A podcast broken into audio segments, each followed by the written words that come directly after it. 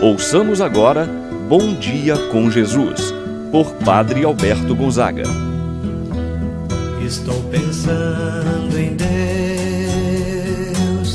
estou pensando no amor, estou pensando em Deus, estou pensando no amor. Bom dia, meu irmão, bom dia, minha irmã.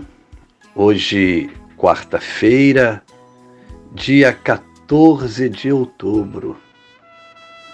Mais uma vez, mais uma manhã, estamos juntos.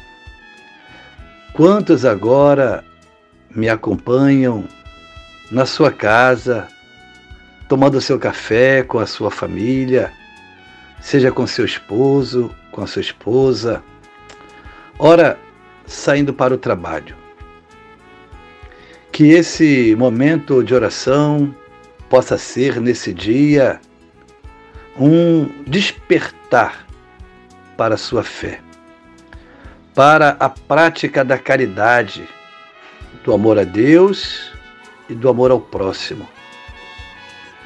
Meu irmão, minha irmã, quero suplicar a bênção de Deus para você no dia de hoje. Estamos reunidos em nome do Pai, do Filho e do Espírito Santo. Amém. A graça e a paz de Deus, nosso Pai, de nosso Senhor Jesus Cristo e a comunhão do Espírito Santo estejam convosco. Bendito seja Deus que nos uniu no amor de Cristo. Vamos agora rezar a oração ao Divino Espírito Santo. Vinde, Espírito Santo, enchei os corações dos vossos fiéis e acendei neles o fogo do vosso amor. Enviai o vosso Espírito e tudo será criado, e renovareis a face da terra. Oremos, ó Deus que instruístes os corações dos vossos fiéis, com a luz do Espírito Santo, fazei que apreciemos retamente todas as coisas, segundo o mesmo Espírito, e gozemos sempre de Sua eterna consolação. Por Cristo nosso Senhor. Amém. Ouçamos agora a palavra do Santo Evangelho.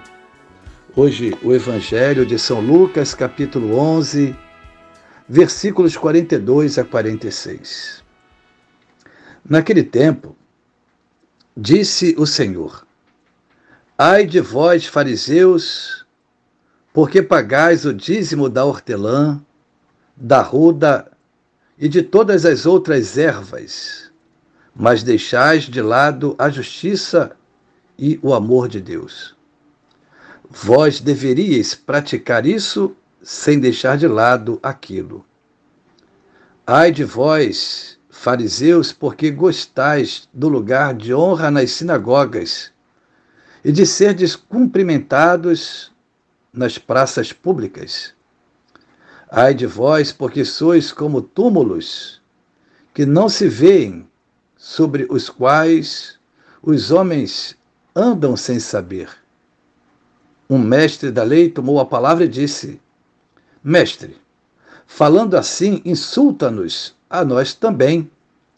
Jesus respondeu: Ai de vós também, mestres da lei, porque colocais sobre os ombros dos homens cargas insuportáveis, e vós mesmos não tocais nessas cargas, nem com um só dedo palavra da salvação.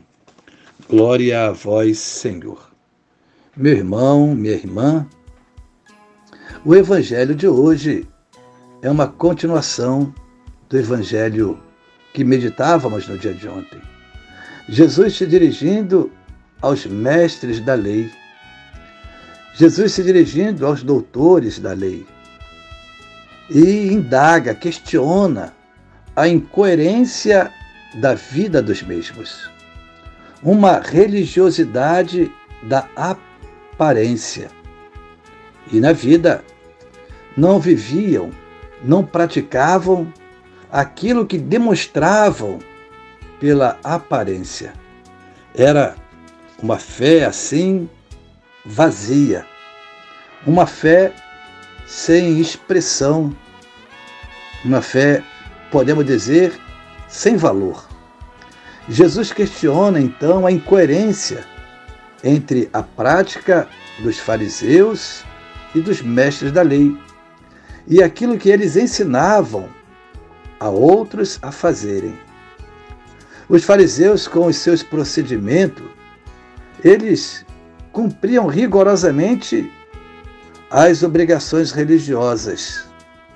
No entanto, deixavam de lado a justiça, o amor a Deus.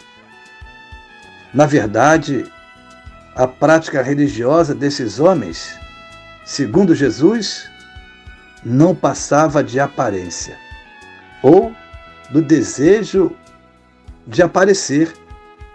Gostavam de lugares de honra nas sinagogas, de serem cumprimentados, reconhecidos, vistos nas praças públicas. Isto é, queriam aparecer, queriam ser o centro da atenção.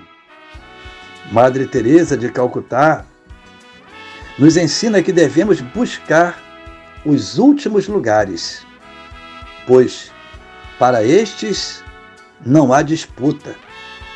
É a via contrária àquilo que vivia os fariseus. Madre Teresa nos ensina a via da humildade e consequentemente do serviço. Um verdadeiro procedimento religioso não deve basear-se na aparência. Devemos sim cumprir fielmente com as nossas obrigações religiosas. Podemos dizer, frequentar assiduamente as missas, nossas orações de maneira particular, pessoal, mas não podemos nos esquecer também de praticar a caridade, a justiça e de amar a Deus e ao próximo. Se não fizermos isso, todas as demais ações se esvaziam. Quem pratica uma religião da aparência engana a si mesmo. Devemos ser coerentes em cumprir aquilo que nós falamos. Devemos viver o que nós pregamos. Aí a importância de nós conjugarmos a nossa prática religiosa com aquilo que nós manifestamos com as nossas orações. Devemos então conjugar a nossa fé com a nossa vida. Aquilo que nós falamos com os lábios e aquilo que nós praticamos, nossas ações. Meu irmão, viva a sua fé.